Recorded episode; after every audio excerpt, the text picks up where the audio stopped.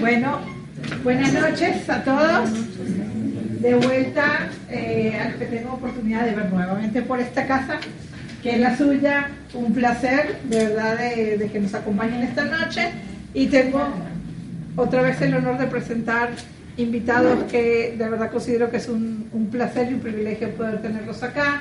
El doctor eh, Bernie Arauz, eh, profesor de la Universidad de Bradford, pero con unos orígenes que tienen que ver mucho por este lado cercano, Guanacasteco, eh, este, politólogo, eh, que terminó sus estudios en el exterior y donde hizo su maestría en Inglaterra y posteriormente su doctorado en España especializado todo en temas de derecho internacional, especialmente derecho internacional humanitario, conferencista en muchos ámbitos, en los aspectos relevantes a eh, las facetas legales eh, del eh, conflicto árabe-israelí.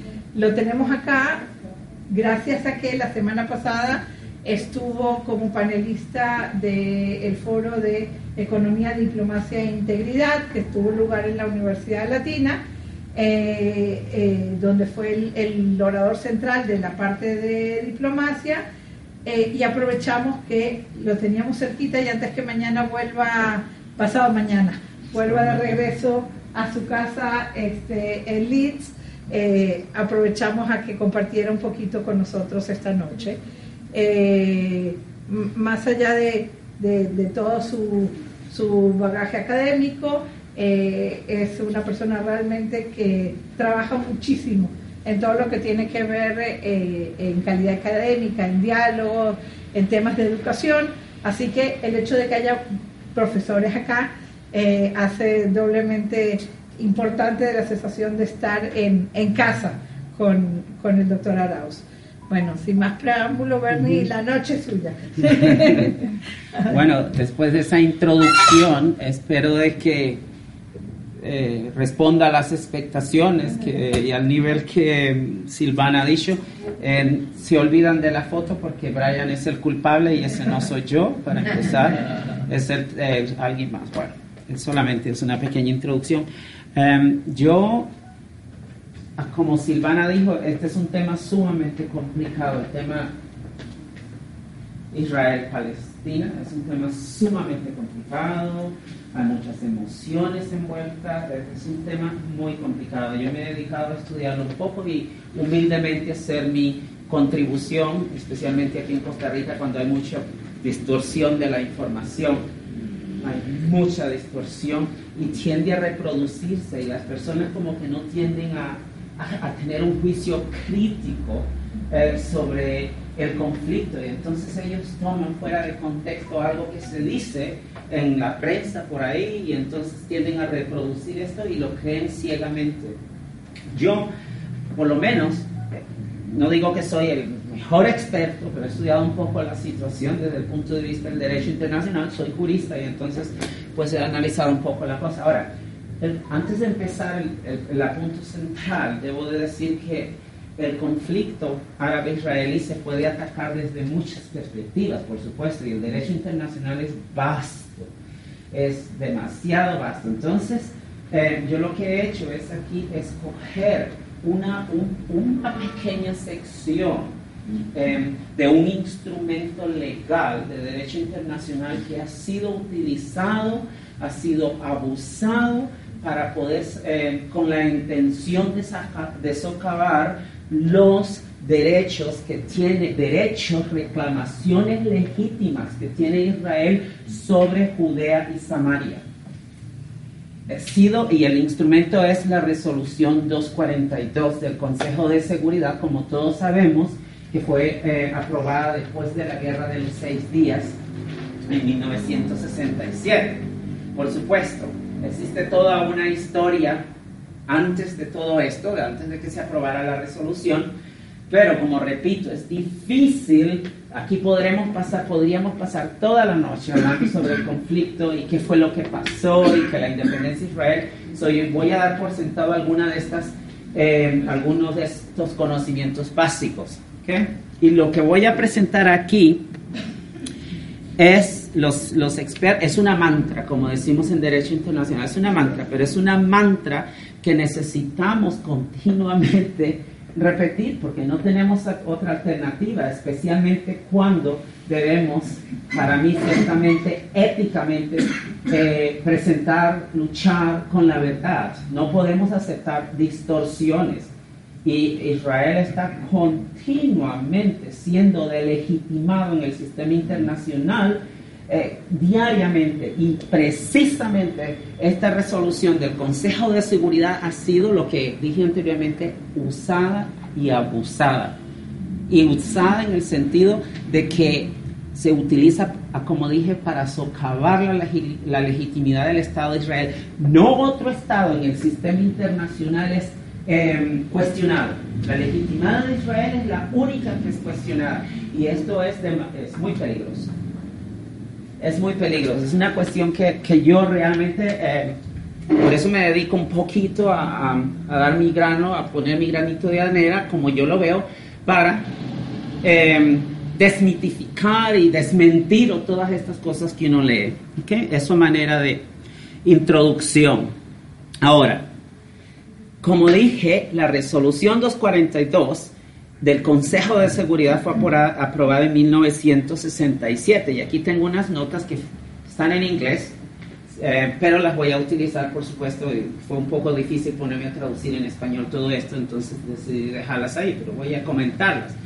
Eh, esta resolución es una de las resoluciones más controvertidas que el Consejo de Seguridad de las Naciones Unidas ha eh, aprobado por varias razones que ya eh, eh, veremos. Ah, existen muchas interpretaciones al respecto, pero como repito, lo que debemos ver son, eh, lo que debemos ver son los hechos. Existen muchas opiniones, existen muchas interpretaciones, pero hay que ver los hechos.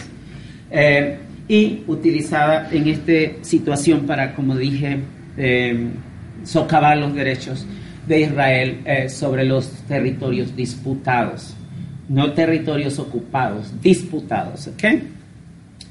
Y entonces existen eh, dos preguntas que debemos hacernos aquí sobre esta resolución que fue aprobada después de la guerra de los seis días llevada a cabo entre Israel y los países árabes, que recordemos que fueron los árabes los que atacaron a Israel ya podemos empezar a proyectar quién violó el derecho internacional. Israel no atacó al mundo árabe, el mundo árabe atacó a Israel. Fue un acto de agresión de acuerdo con el contenido sustantivo de la, eh, de la Carta de las Naciones Unidas. Dos preguntas fundamentales. A ver qué viene después.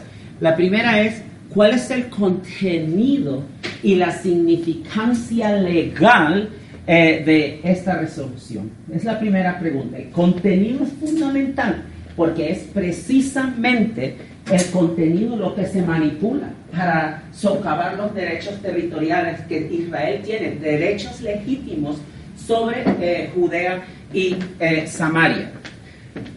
La segunda pregunta en conexión es este derecho palestino a la autodeterminación este derecho de, a la autodeterminación es un derecho eh, cualificado, está limitado por los acuerdos de Oslo, ya veremos que la cosa no es tan sensible.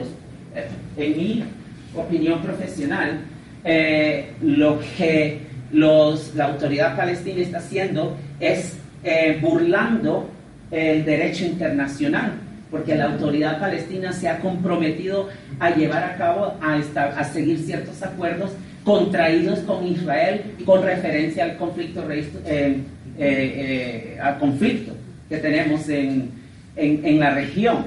Y por supuesto, este problema de la estadidad, ellos quieren declarar la estadidad, lo han hecho tres veces, pero Palestina no reúne los ingredientes de la estadidad en el derecho internacional. Entonces, estas son las dos preguntas. ¿Estamos? Eh, trataré de hacerlo como una conversación, no, le, no, no como una cátedra. No sé cómo hacerlo porque me he acostumbrado a, esto y entonces es un poquito difícil. Entonces, eh, para establecer el contenido legal de la resolución 242, necesitamos ver primero el lenguaje del instrumento. Tenemos que ver qué dice el instrumento y eh, tenemos que ver la estructura del instrumento, de la resolución 242, aprobada, como dije, después de la guerra de los seis días. Y resulta ser que la resolución 242 tiene cláusulas, lo que llamamos cláusulas territoriales. Tiene varias cláusulas, tiene tres cláusulas ahí, tres frases, vamos a ponerla en lenguaje normal, tres cláusulas, tres frases. Una es la, la, inadmisibilidad de la adquisición de territorio a través de la guerra. Es la primera cláusula y esta cláusula aparece en el preámbulo de la resolución. No aparece en el contenido operativo de la eh, resolución, aparece en el preámbulo. La segunda es lo que se llama la cláusula del retiro. La resolución 242 pide que Israel retire sus fuerzas de los territorios ocupados. Y cuidado con este lenguaje de territorios ocupados, porque esta resolución, como ya veremos, no es legalmente vinculante en el derecho internacional. ¿Ok? Eh, cuidado, eh, más bien son territorios disputados. Ya veremos dónde está el problema aquí. Y la tercera que podemos, que aparece en la resolución del Consejo de Seguridad es el derecho de vivir en paz eh, dentro de fronteras reconocidas y seguras. Observemos la palabra fronteras reconocidas y seguras. ¿Mm? La seguridad es uno de los factores condicionantes para poder establecer eh, eh, como proceso de, negociación entre Israel y los palestinos. Okay. Son las tres cláusulas fundamentales que aparecen ahí. ¿Estamos claros? Una aclaración, viendo el contexto histórico y en el momento en que se da la resolución, la resolución es eh, por un estado de guerra entre Israel y los países árabes, no, no, entre Israel y los palestinos. Correcto, ya vamos a ver esto. Después deriva, por supuesto, al conflicto Israel-Palestino, pero el origen fue por la guerra. Correcto, ya vamos a ver esto. Porque ya vamos a ver esto, porque la guerra, eh, la, palabra Palestina no aparece en la resolución. No aparece en la resolución, ya vamos a ver esto. Es una ficción legal. Es una ficción legal. La palabra Palestina no aparece en la resolución en ningún momento. Eso es una cuestión política que aparece posteriormente a la resolución. Inclusive muchos expertos en derecho internacional hablan de una de, que, si es un pueblo inventado. Esto, la palabra Palestina, derechos palestinos, no aparece en la resolución. Y ya veremos, ahí es donde empieza la, manipulación de todo el asunto, ¿ok? ¿Ok? Pero, por favor, siéntase en hacer aclaraciones porque yo no tengo la verdad absoluta aquí, ¿ok? Debo de reconocer esto, ¿ok? Lo primero, cuando dije que es que debemos de observar la, el lenguaje de la resolución. Cuando uno mira la resolución, uno observa que la resolución, el Consejo de Seguridad, este es un tema muy complicado, el Consejo de Seguridad aprueba dos tipos de resoluciones. Unas que son bajo el capítulo 6 de la Carta de la ONU y otras resoluciones que son bajo el capítulo 7 de la Carta. Las resoluciones que son aprobadas bajo el capítulo 6 de la Carta son recomendaciones. Y porque son recomendaciones, no son legalmente vinculantes. ¿Mm? No tienen, no existe un mecanismo que, eh, de ejecución. Las resoluciones aprobadas bajo el capítulo 7 de la carta son legalmente vinculantes. Y entonces el Consejo de Manga pide, tiene carácter de ejecución. Ya veremos. Aquí, la resolución 242 resulta ser que fue aprobada bajo el capítulo 6 de la carta, no bajo el capítulo 7. Y ya veremos cuando veamos el lenguaje que a Israel no se le condena, porque Israel no fue el agresor en la guerra de los seis días, fueron los árabes. Ya veremos que cuando vemos el lenguaje, que eh, no existe ninguna, determinación, no existe condenación, condena alguna para Israel. Los árabes fueron los atacantes, fueron los que, eh, los agresores, los que violaron la carta de la ONU. Ya veremos, ¿ok? Ahora, eh, la resolución, como dije, fue aprobada bajo el capítulo 6. Ahora, las resoluciones aprobadas bajo el capítulo, eh, bajo el capítulo 7 de la carta es lo que llamamos decisiones. La resolución 242 no fue una decisión, ¿ok?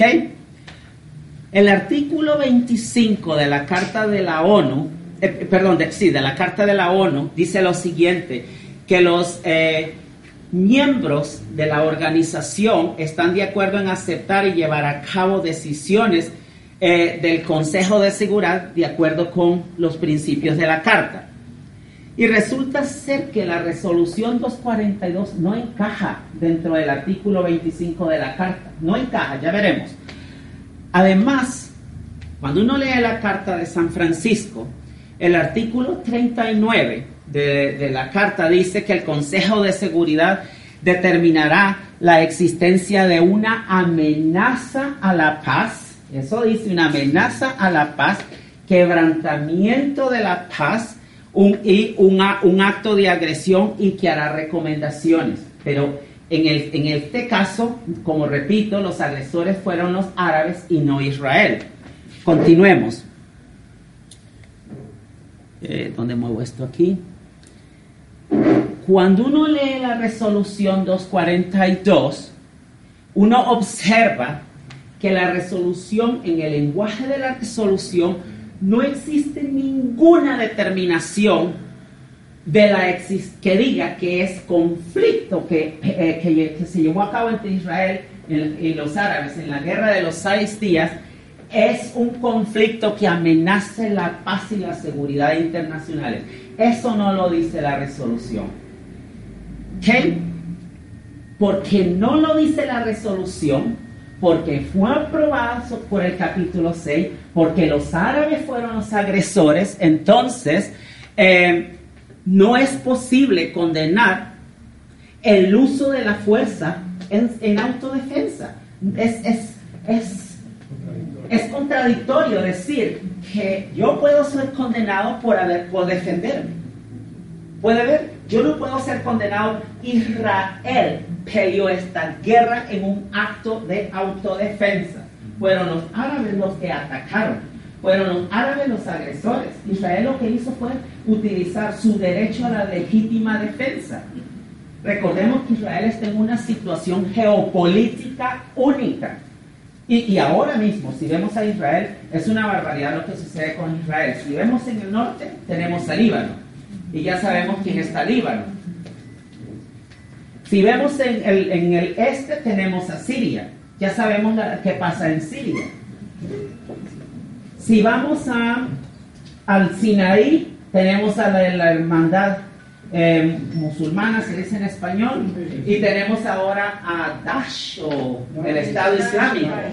En el otro lado tenemos Jordania. En, más hacia el este tenemos Irak, Irán, Irak. Y ya sabemos que Irán ha violado el derecho internacional solamente por haber, eh, por incitación de, genocidio, porque ha dicho abiertamente los líderes iraníes han dicho abiertamente que lo que quieren es eliminar a Israel de la, eh, de la faz de la tierra. Inclusive yo fui uno de, los eh, que traté de organizar un movimiento, de traer, por ejemplo, a Medina ya a la justicia internacional, pero existen figuras de derecho internacional que no permiten esto como la inmunidad, etcétera, mientras no se comite el acto. Entonces, regreso, no es posible condenar el uso de la fuerza en autodefensa. ¿Eh? Por eso la resolución no condena a Israel. No existe ninguna palabra que condene a Israel por el uso de la fuerza en autodefensa. ¿Okay? Ahora, la famosa ocupación que tenemos ahora, que los territorios palestinos ocupados, porque no existe ningún documento legal internacional que diga que los territorios son palestinos. Yo no lo he visto, no lo he podido encontrar. Yo no sé de dónde sale esta idea, esta implicación. Yo diría que la misma ONU, que la misma, y hay argumentos débiles, eh, conclusiones débiles a las que la Corte Internacional de Justicia, que ha condenado a Israel, eh, muchas veces eh, es en sí mismo contradictorio. Ellos hablan de territorios palestinos ocupados. ¿Dónde está la evidencia legal, jurídica, bajo el derecho internacional que establece que estos territorios son palestinos? No existe un documento hasta ahora.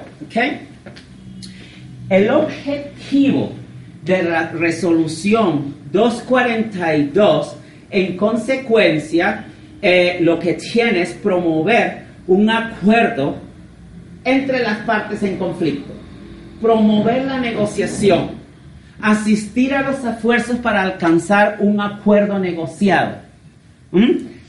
porque la ocupación es un resultado, y hablo de ocupación para usar el lenguaje de la resolución, es el resultado de un acto de autodefensa, no, un acto, no de un acto de agresión. ¿Okay? Vamos a ver una obligación eh, de negociar no se le impone a las partes. Una negociación entre Israel y los palestinos no es impuesta por la resolución. La resolución solamente recomienda que Israel y los palestinos se, se sienten a negociar. Es una recomendación desde el punto de vista normativo. Es muy clara la resolución, ¿ok?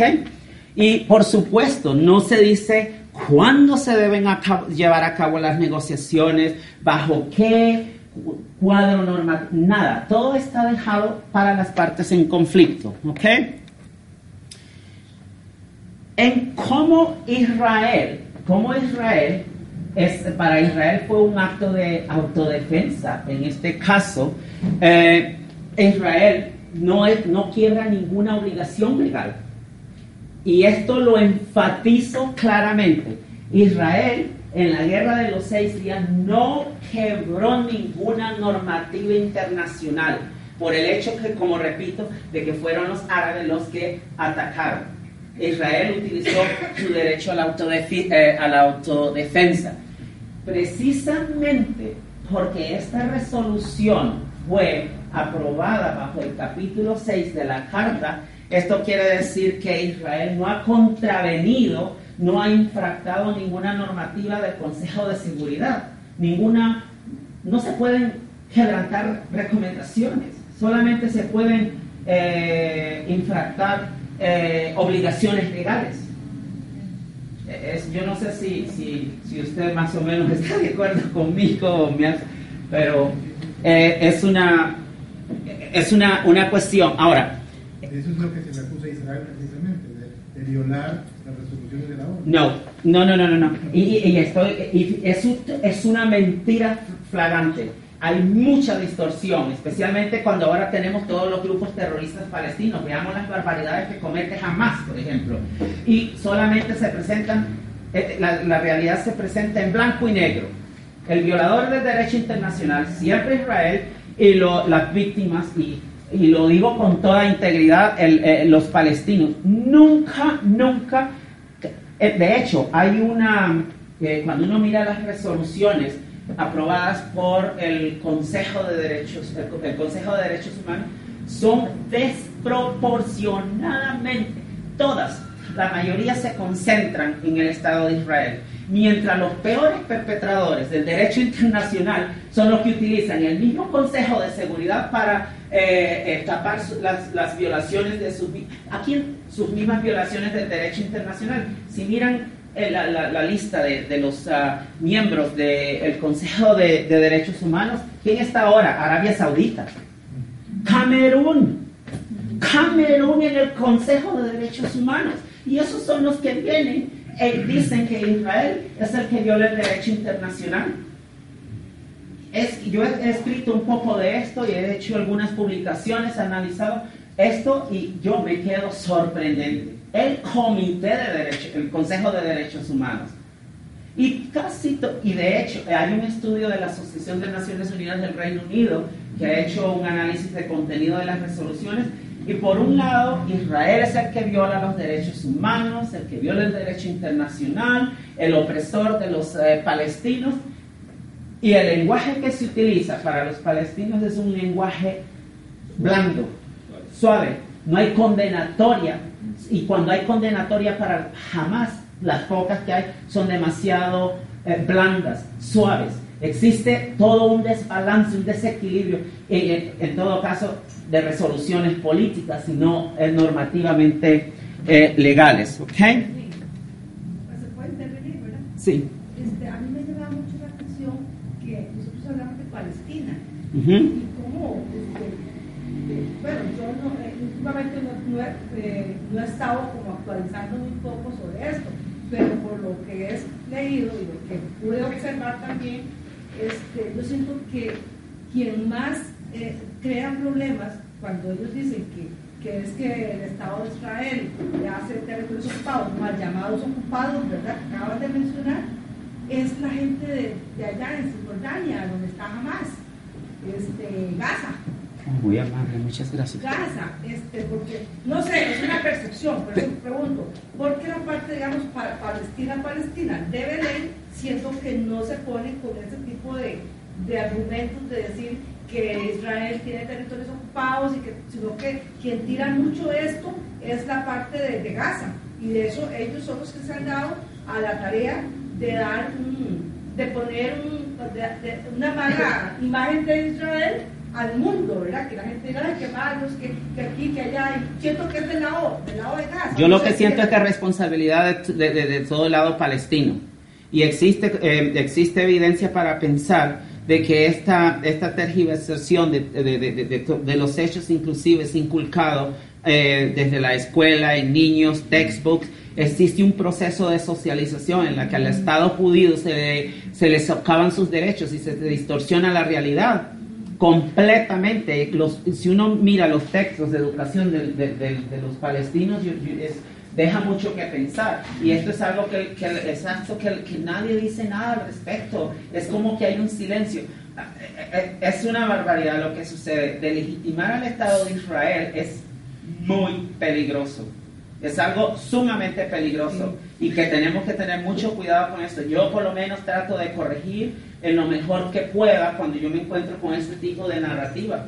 El pueblo judío tiene derecho a, su autodeterminación y esta autodeterminación... claro, la pregunta mía, perdón, es que el, el, grupo más problemático que también... Jamás. Es la parte de Gaza, ¿verdad? Pero, pero, también en el, también en el en Cisjordania también en Cisjordania es, es, es problemática también muy problemática la autoridad palestina es problemática también claro que hay que hay la autoridad palestina se ha negociado más pienso bueno, eh, eh, hay, claro, pero hay problemas, hay, hay definitivamente. Eh, si, continuamos y al final, si, no le molesta, entonces, ¿cuál, es su pregunta? Sí. Yo quería nada más dar lo que ella decía. Quizás yo tuve la oportunidad de, vivir allá, como sabes, en el lado Jordán, y obviamente ir a Israel. Entonces, primero, lo que decís es totalmente cierto lo que digo es lo que... Decís es totalmente cierto. En las madrazas se, se, se prepara a, a, los ciudadanos palestinos, musulmanes, básicamente, sobre todo. Porque los cristianos eh, eh, jordanos tienen otra, otra formación, más del lado occidental, más del lado nuestro. Pero los, los, chicos musulmanes que van a las madres, que no tienen la oportunidad de ir a colegios también de nivel económico Sí, adecuado, sí, sí. son adoctrinados por sus familias de origen palestino, porque hay, hay que hacer la división, por ejemplo, en Jordania, jordano jordano y jordano palestino. No les gusta, pero esa división existe en la realidad. Entonces la mentalidad de ellos es formarlos para que recuperen esas tierras. Hay una parte en el norte de Jordania donde ellos se, se sientan a ver eh, Jerusalén y sueñan con regresar y, y- y- y tirarnos al mar. Número uno. Número dos, y mi observación no está sesgada, dice totalmente No, no, no. independiente y, y en un estudio antropológico. Dos, ellos en los mapas, no solo de, de Palestina, sino en Oriente Medio, Oriente Próximo sobre todo, no existe en el mapa Israel. algo llamado Israel. Correcto. Simplemente no es que legitimen Correcto. al Estado, es que no existe. Entonces muchas veces desde Costa Rica y desde Occidente no se entiende el porqué de la importancia y, y Netanyahu y los gobiernos anteriores israelíes insisten en el reconocimiento del Estado de Israel. Es que no ni tan siquiera Correcto. se reconoce el nombre.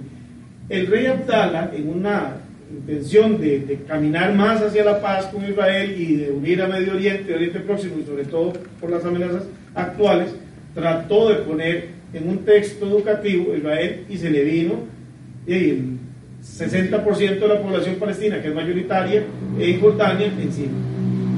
Entonces, eso es un conflicto complicado Sí. y, y- y cuando usted dice que no debe decirse territorio ocupado, yo lo celebro, porque en toda la información que corre en Occidente, que se escribe en todos los medios, dice territorios ocupados. Mm. Curiosamente, los mismos árabes de origen eh, o que, viven, que, han, que han- vivieron sus padres en, este sector, ellos le dicen West Bank. Sí, es un inve- eh, eh, ellos dicen. Ellos, ellos mismos no dicen, entre ellos, para referirse, referírselo a uno, ellos no dicen Sí. Palestina, ellos dicen West Bank.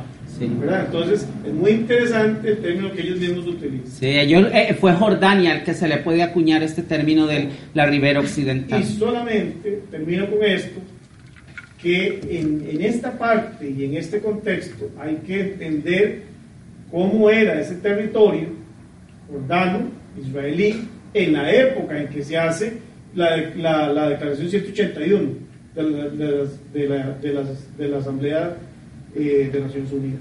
En esa época los territorios eran extensos y no había la población, tanto árabe como judía, que hay hoy en día. Correcto. Los terrenos eran más cristianos que ah. judíos y que eh, musulmanes. Correcto, hay- hay- el mandato británico para Palestina, cuando uno ve la- el mandato, eh, me, me voy a salir un, un poquito de esto de- del tema, pero cuando uno mira el, el- el mandato británico para Palestina, recuerdo que la, la Liga de las Naciones Unidas en, en- en- en San Remo, en, en 1920-22, creó esta serie de mandatos. Y recordemos que el territorio originalmente que se tenía para el pueblo judío bajo el mandato eh, británico para Palestina era mucho más extenso. El pueblo judío debería tener mucho más territorio realmente, era mucho más extenso, pero Gran Bretaña, en mi opinión, violó, el, eh, la, la- violó eh, la, la- la declaración Balfour, que fue, que, se, que llegó a ser derecho internacional una vez que fue aceptada eh, en la declaración de San Remo por la Liga de las Naciones Unidas. Y el Gran Bretaña le confirió, le concedió eh, eh, la, la, la, ¿cómo se dice? la independencia Jordania y el- esa era parte del territorio. De hecho, eh, entonces al concederse le quedó del río Jordán hacia, eh, ¿cómo se dice? El, mar Mediterráneo. El mar Mediterráneo. Y en derecho internacional, me estoy saliendo un poquito del tema, existe una doctrina que se llama la doctrina de la Otiposidetis Juris.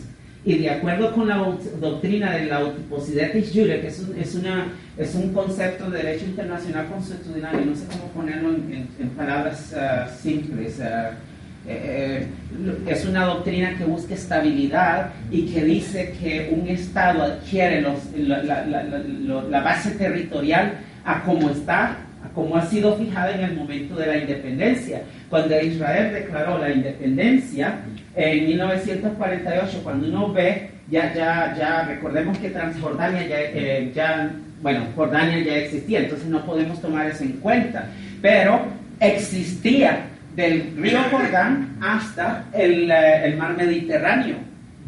eso, entonces, de acuerdo con la doctrina de la otiposidotis juri, debería toda esa sección Judea y Samaria pertenece realmente a Israel.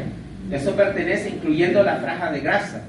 Eso es lo, eso es, eh, la, la, doctrina es muy clara, pero como siempre, eh, eh, existen siempre violaciones al derecho internacional y el plan de partición inclusive no tomó en cuenta esto, el, plan de partición, y ese fue otro problema, en el que Israel aceptó el plan de partición, eh, y, pero los árabes no lo aceptaron, y el siguiente día de nuevo atacaron al Estado judío y Israel tuvo que defenderse nuevamente.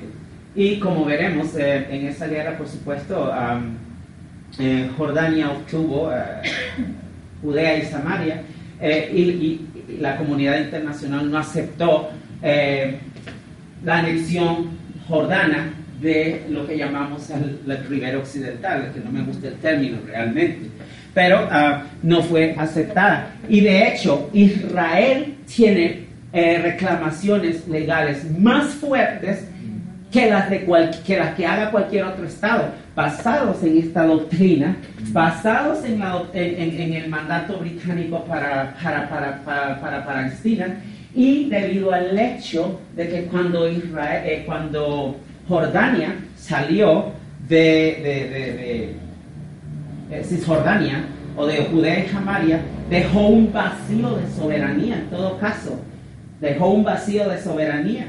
Entonces Israel tiene mucha más fuerza las reclamaciones de Israel. En todo caso, como repito, de acuerdo con el, mandato para Palestina y la doctrina de la Otiposidetis Juri, esos territorios realmente pertenecen al pueblo judío. Esa es mi, mi interpretación, en este caso eh, legal del asunto.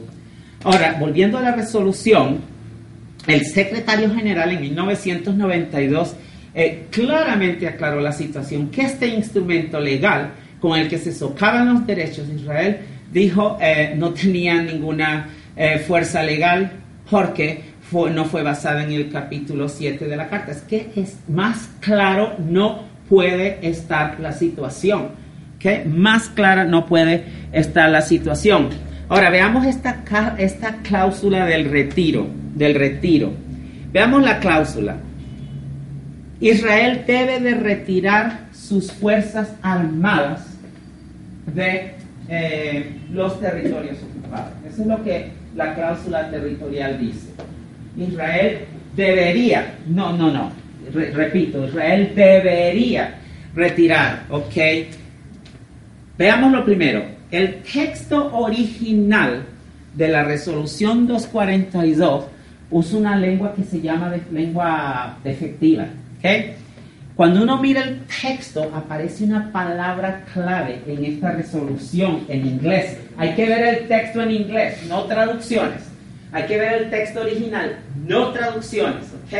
Porque ahí es donde empiezan los problemas serios. Las traducciones, como veremos, tienen problemas serios. En el texto original dice que Israel debería retirar sus fuerzas de los territorios ocupados. Eso dice la, resolución 42. La resolución 242 no dice que Israel eh, tiene que. el lenguaje es diferente. La resolución no dice que Israel en inglés es must. No dice, dice debería retirar. Tampoco dice la resolución que Israel debería retirar las Fuerzas Armadas de los territorios ocupados palestinos. No dice, no identifica como territorios a, los territorios disputados como territorios palestinos. Y en buena hora, porque no existe ningún instrumento que diga que los territorios pertenecen a los palestinos. Yo lo estoy buscando y no lo he encontrado. Y si alguien lo tiene, que por favor me lo diga y entonces yo empiezo a repensar todas mis mi interpretación legal del, del, conflicto. Pero yo, no existe ninguno, no existen deeds, como se dice en inglés en este caso. Esto de que pues, son territorios palestinos es una cuestión política. Y recordemos que el bloque árabe ha predominado en la Asamblea General de las Naciones Unidas.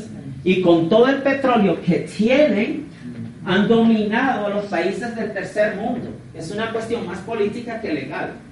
Es una, eh, eh, y el, asunto político es algo que, que realmente yo dejo un poquito por fuera, pero esto no lo dice la resolución. Ahora, veamos.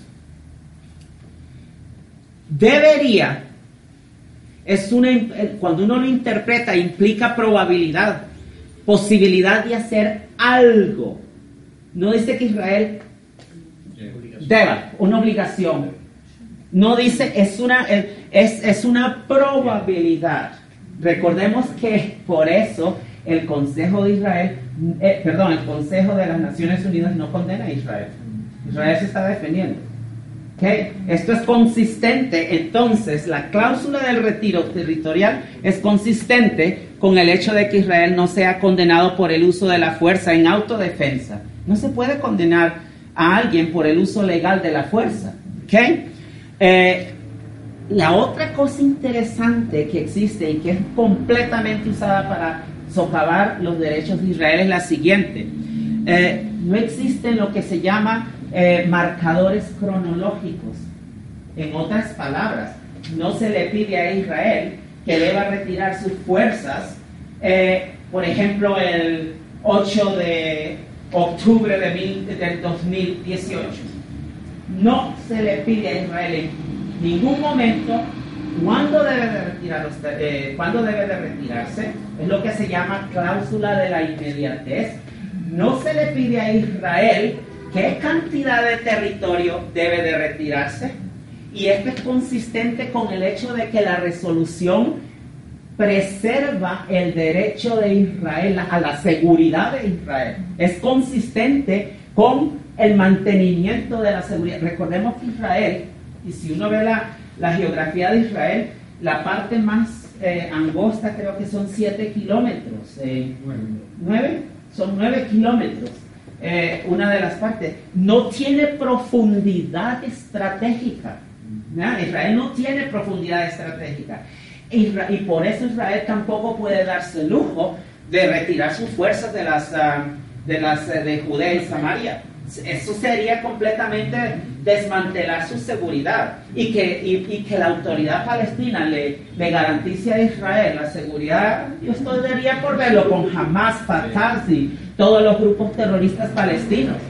Y como ya sabemos, los grupos terroristas palestinos, una de las debilidades del derecho internacional es que el derecho internacional en su, en su presente estado no tiene una definición vinculante de terrorismo y los grupos terroristas se ven como un fenómeno más que todo de derecho interno. Israel no puede, en el momento en que Israel, bueno, hipotéticamente eh, retire sus fuerzas, hay problemas serios. ¿Ves? Entonces, eh, no, hay no hay marcadores cronológicos. No dice, no dice que los territorios ocupados son palestinos. No dice que Israel debe de retirar las fuerzas el 18 de octubre del 2020. No dice qué cantidad de territorio Israel deba de, eh, de, desocupar.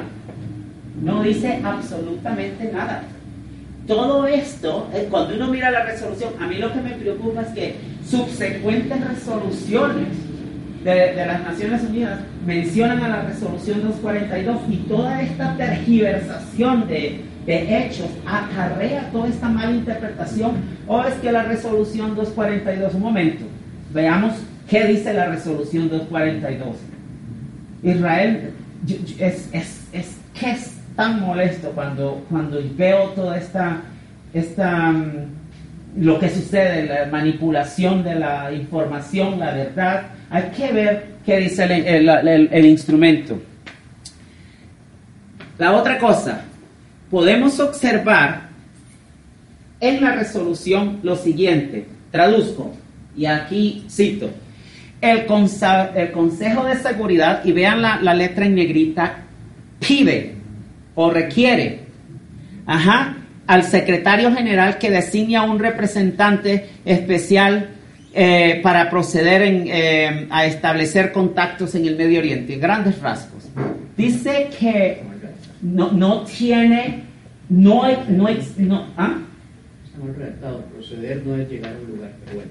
Re- request, request, es el, Solicita.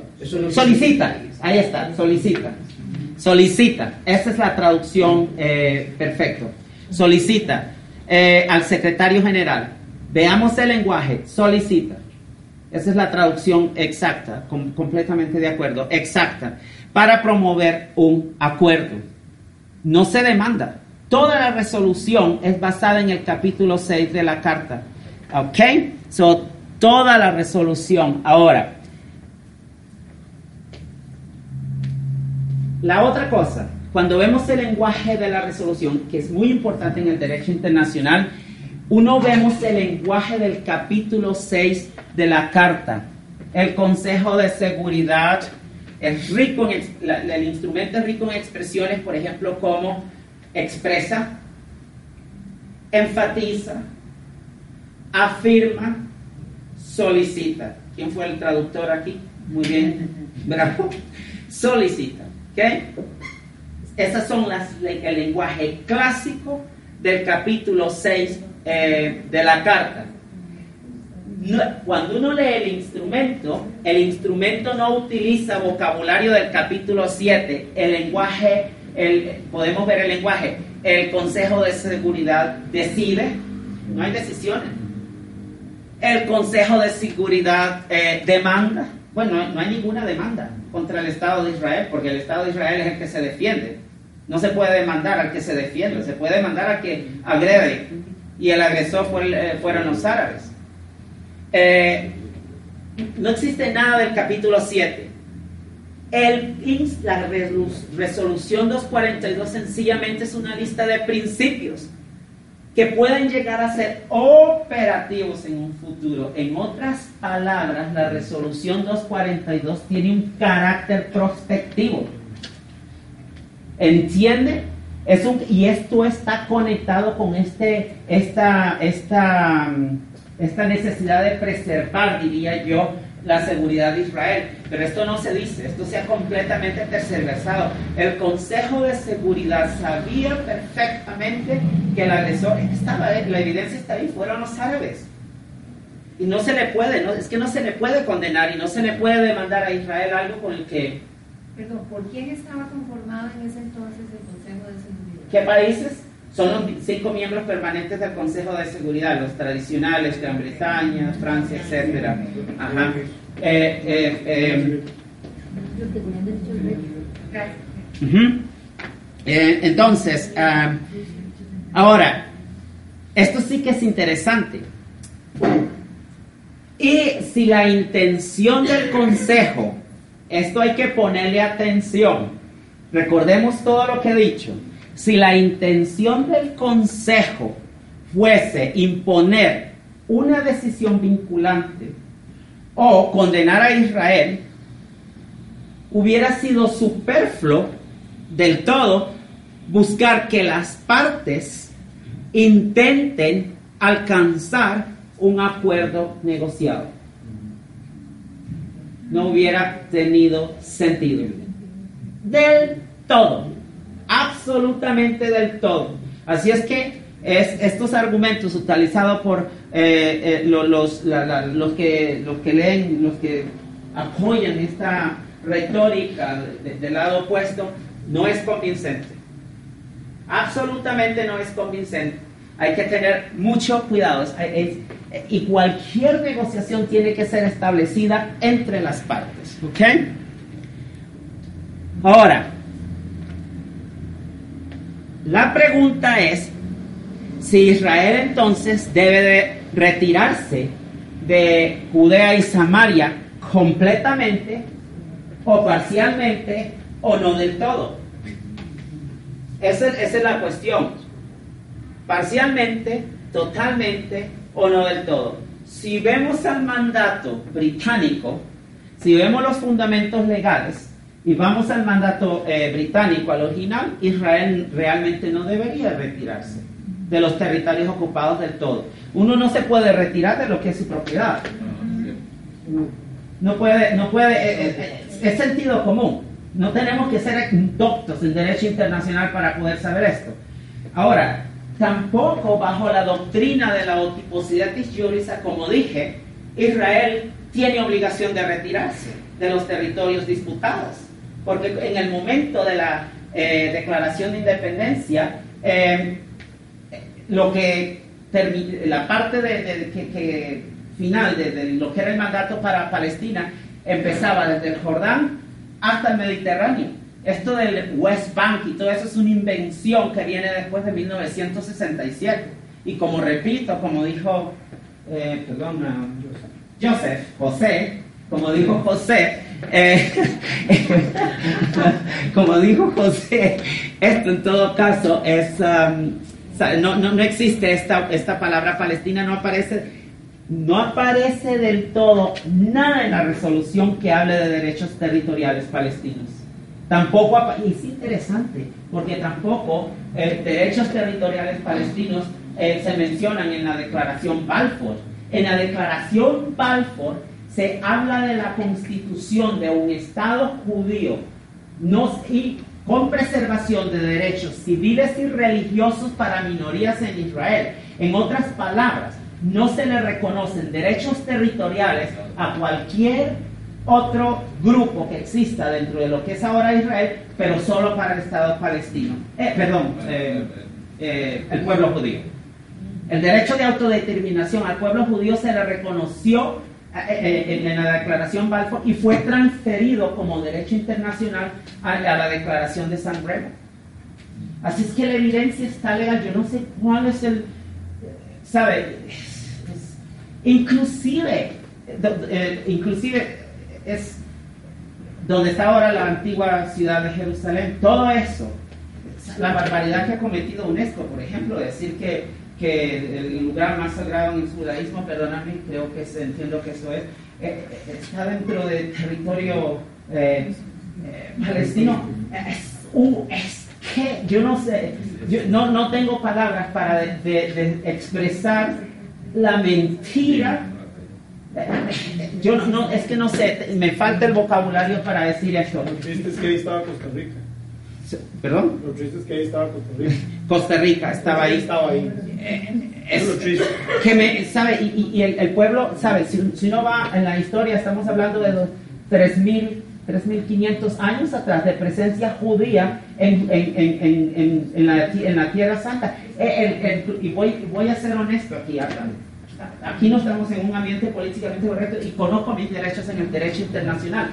Mohammed, la, tradición, eso empezó en el año 620 después de Jesucristo y habla de una criatura, winged creature, que eh, ascendió ahí en donde está ahora y, no hay, en esos días no habían eh, mezquitas, no había nada. Entonces hay algo aquí que no cuadra. Y, además la evidencia, eh, la, la, la, eh, ¿cómo se dice? La arqueología bíblica y la evidencia está ahí. Es, es, creo que hay un intento de reescribir historia aquí. Hay un intento de, de reescribir la situación. Y entonces, y de eh, socavar completamente eh, o, de em, que, que, que, el pueblo judío, como, ¿entiende lo que quiero decir? Como fuera, no hay derechos. Y entonces esa es es una cuestión seria. No hay, esto de autodeterminación se reconoce para el pueblo judío en el derecho internacional, pero no existe este derecho de autodeterminación consagrado en la declaración Balfour, ni tampoco en la, en, la declaración de San Remo. Inclusive en los, eh, me estoy saliendo del tema de nuevo, inclusive en los acuerdos de Oslo, cuidado, ¿eh? Porque esto del derecho de autodeterminación del pueblo palestino eh, también ha sido eh, aumentado, tergiversado. Cuando uno lee los acuerdos de Oslo se da cuenta, y son vinculantes para las partes eh, contratantes, se da cuenta que los palestinos se comprometieron a alcanzar la estadidad solo en, a través de acuerdos de negociación con Israel y en acuerdo a la resolución 242. Y además de eso, la doctrina de la otiposidetis juris suspende el, eh, el principio de autodeterminación. En este caso, eh, lo, eh, lo, lo, suspende. hay que tener mucho cuidado con eso. eh, existen controversias al respecto. Veamos el texto en inglés, volvamos. El problema viene con la traducción de la resolución a, la lengua francesa. Porque la, la ONU tiene dos lenguas oficiales, working language. Francés de trabajo y eh, eh, inglés. Y hay otras lenguas oficiales, pero esas son las dos lenguas. Por eso es que hay que tener cuidado, hay que ver el texto original, las deliberaciones, las discusiones, la aprobación de la resolución 242 fue hecha en inglés, no fue hecha en francés. Tenemos que tener cuidado con esto. Cualquier interpretación que se haga de la resolución en el texto en inglés debe hacerse con base en la resolución en inglés y no, no de la otra forma. Ya vemos. ¿ok? Una pregunta, permíteme, es que aquí, bueno, ya le he dado acá. Pero dice, no dice should, ¿verdad? Should. Esa es la, la cosa. Should. No. No dice should, no existe. Es porque fue, eh, fue hecha bajo el capítulo 6. Sí, sí, sí. Es, y ah, el- eso es importante. No. No, sobre el 7. No sobre el siete. Esa es la idea. no sobre el 7. Y esto es determinativo. Claro. Esto es determinativo cuando se refiere a defender los derechos eh, legales que relación tiene sobre Judea y Samaria. Dice should. Y, y al- en el texto final dice que se promoverá un acuerdo de paz. Hay que ponerle atención. La lengua es fundamental para entender un, un- un- un- fenómeno legal internacional. Ahora veamos. Entonces, la cláusula dice del retiro. eh, ah, el otra situación. Cuidado, esto es, pero, ¿sabe? Yo lo he estudiado y, y no estoy convencido con, con el argumento opuesto. La cláusula de retiro dice, Israel debería retirar sus fuerzas armadas de territorios ocupados. No dice en el inglés, en el texto original, de los territorios ocupados. La omisión del artículo 2 es fundamental, porque el artículo 2 es determinativo con relación a los derechos legales de Israel sobre Judea y Samaria. ¿Entiende lo que quiero decir? El artículo definido es dejado por fuera, hay ambigüedad, no identifica los territorios del todo, pero cuando se viene a la traducción al francés, se habla from the territories. Es como fue insertado el artículo. Y entonces fue insertado. Y de hecho, yo tuve un, un- debate con un jurista en, en- La Haya acerca de esto. Porque em, él decía que los dos textos son válidos.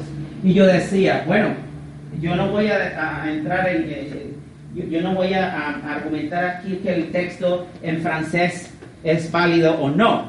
Yo lo que le puedo, eh, yo lo que argumento es que el- como las deliberaciones y todo fue, todo fue aprobado en inglés, debemos de interpretar el texto francés a la luz del texto en inglés. ¿Y ¿Entiende lo que digo? Fue, eh, una vez que usted hace lo contrario, que es lo que se ha hecho eh, en, el, el- el- el- la- en el lado palestino, entonces ahí es donde empezamos a delegitimar a, les- eh, los de- a Israel, los derechos legales de Israel, y ahí es donde entramos una serie de problemas. Pero esto sí, hay que ponerle atención a la lengua. La simpatía francesa hacia los árabes es histórica. Es, es bien conocida. Sí, y ahora es un cuarto de la población. Y ahora, Ahora son. Eh, generalmente a nivel privado, y eso me sorprende que no lo hayan puesto, perdón, el señor, ¿puede escuchar al señor? ¿Le puede, puede levantar un poquito la voz? generalmente a nivel privado, cuando se hacen contratos internacionales en diferentes idiomas, siempre se pone, en caso de discordancia, se tomará como correcto tal o cual idioma. En este caso se debería haber puesto, en caso de discordancia entre el francés o el inglés, se tomará la palabra inglesa como la correcta. Si hubiesen puesto la francesa está bien, pero no se puso. No se puso, se omitió. Y entonces aparentemente la, la razón por la dicen muchos juristas que la razón por la que se omitió el, el, el, el- ¿cómo se dice? el determinativo, el um, artículo definido, el artículo definido fue para que eh, crear ambigüedad de manera tal que Israel aprobara la resolución y los árabes aprobaran la resolución, que hubiera cierto nivel de, de, de- de cuestiones. Pero, pero, pero, eh, pero esto ha creado problemas serios y eh, yo no estoy convencido de mucho de estas cosas. Um, yo yo tra- eh, traté de hacer una investigación con otra, con otra persona, eh, pero para eso habría que ir a las Naciones Unidas, investigar los verbatines y todo esto y qué pasó para ver si inyectaron en elementos de eh, traducción para eh, elementos de interpretación. ¿Entiende lo que digo? Yo lo que quería saber es si era que son dos fenómenos distintos, traducción e interpretación. Yo quería saber, La discusión. exacto, quería saber la El discusión espíritu de la norma. el espi- para ver si se había eh, introducido elementos de interpretación en, en, en- en el proceso de, de- porque si, si, si eso se llegara a aprobar, entonces sí que la, la tenemos, como dicen, en- sería genial, pero eh, fue difícil. Eh, la otra cosa, la otra cosa que debemos de decir, esta continua necesidad de que Israel debe de retirarse de los territorios a la línea verde de 1949, etcétera, etcétera. Y cuando leemos el documento, resulta ser que la resolución 242 no especifica fronteras. Hay líneas de armisticio. Recuerda que Israel ha peleado eh, guerras con el mundo árabe, pero no, son líneas de armisticio, pero no son fronteras territoriales de acuerdo con el derecho internacional. Número uno, eso tiene que ser negociado. Todavía esto está, eh, eso sería para el futuro. Esa es una de las cosas. La resolución 242 tampoco endorsa eh, demarcaciones, líneas de demarcación como fronteras permanentes. Así es que a Israel no se le puede decir que se retire a 1949. Que se, esto es un, yo no sé, esto es, ¿ah? ¿De, de dónde, eh, de dónde, de dónde lo sacan? Bueno, usted utiliza ese, esa, esta- este lenguaje que es bastante eh, descriptivo y muy, muy asertivo, pienso yo. Eh, ah, como dije anteriormente, no especifica qué cantidad de territorio que abandonar, dónde, cómo, cuándo, no existe nada de esto. No requiere, oh, esto es importantísimo porque se dice que los territorios ocupados, que es el, lenguaje eh, disputados, el lenguaje, eh, los territorios ocupados, dice, la resolución 242 no demanda que civiles encontrados en los territorios adquiridos por Israel después en la guerra de 1968 eh, tienen que ser también retirados. La pregunta surge entonces, ¿los famosos asentamientos son legales o son ilegales en el derecho internacional? Yo no estoy convencido de que son ilegales en el derecho internacional. Que políticamente tengan, eh, incidan sobre el proceso de negociación es una cosa diferente, pero desde el punto de vista del derecho internacional no existe nada realmente. Y las conclusiones de la Corte Internacional de Justicia son débiles, hay problemas serios. Hay problemas serios que no puedo entrar aquí a discutir, pero hay problemas serios. Basta con ver lo que ya he dicho, el mandato para Palestina, basta con ver la doctrina de la Otiposidetis Jures, basta con ver la resolución 242. No existe nada que indique en estos documentos que eh, eh, los asentamientos son ilegales. Bajo la resolución 242 no se puede hablar, y ahora muchos de- hablan de crímenes de guerra, que yo dudo que este sea el caso. Yo dudo que este sea el caso, que sea un crimen de guerra bajo el derecho internacional. Absolutamente, estoy muy, muy, muy escéptico, muy escéptico eh, sobre la cosa. La resolución no menciona derechos jurisdiccionales palestinos eh, en los, sobre los territorios ocupados. ¿Dónde está la.? No hay nada. No existe nada. La pregunta es: ¿de dónde viene esto? La pregunta es: ¿de dónde viene esto? Eh, y por supuesto los, los asentamientos no infringen el derecho internacional. Eh, una, una pregunta, eh, ¿cuánto tiempo tengo para hablar? Porque no se me dijo esto.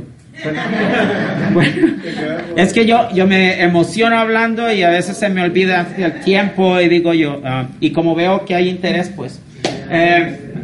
Entonces, para enfatizar el texto en francés, eh, eh, la versión eh, en inglés, en francés se habla eh, the territories. Ah, el otro aspecto importante, obsérvese, obsérvese que la resolución no habla que Israel deba retirarse de todos los territorios ocupados. La palabra todos no aparece. Sin embargo, la- ah, yo no sé si han leído la versión de, de la resolución 242 en español. Esa sí que es inclusive peor que la resolución en francés. ¿Usted la ha leído? Sí, claro. Exige, debe, así es peor. Es, es que, ¿sabe? Entre más uno lee, más se da cuenta. Yo, yo realmente no sé, ¿sabe? Yo me quedo la mentira, como decía Silvana, la mentira, la tergiversación. Y es que es lo que más da, eh, eh, ¿sabe? Lo, más mole, la mentira, ¿ok?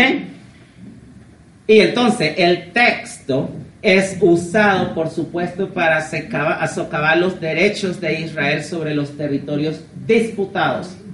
¿Ok? Disputados. Esto de territorios ocupados lo dice la resolución, pero no cuando uno ve el derecho internacional, los fundamentos legales eh, de Israel sobre eh, los derechos territoriales de Israel, se da cuenta que eso de territorios ocupados realmente es una invención, no sé de dónde salió.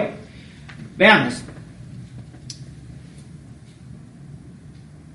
La resolución llama a todas las fuerzas a negociar un acuerdo, por supuesto, como dije, y esto es parte de las fronteras y todo esto. A Israel no se le puede demandar, es que tiene que devolverse a las líneas de 1967, que Israel tiene que devolverse a las líneas de 1300, yo no sé, tanto se inventa que a lo mejor se dice hasta de 1930, no sé. Eh, no se le puede demandar nada de esto. No dice nada de esto el instrumento. ¿Ok? Ahora, como dije, de estos puntos que están aquí me interesa eh, resaltar eh, la razón por la que no existen eh, marcadores cronológicos es porque Israel, eh, la, configuración geoestratégica de Israel fue incorporada en la resolución. Como dije anteriormente, es muy angosto, eh, no tiene profundidad estratégica, es consistente con el hecho de que Israel tiene necesidades de seguridad que deben ser preservadas, etcétera, etcétera. Ahora, esto es interesante, esto es interesante. Ahora, la ocupación como tal no cambia el estatus de los territorios disputados.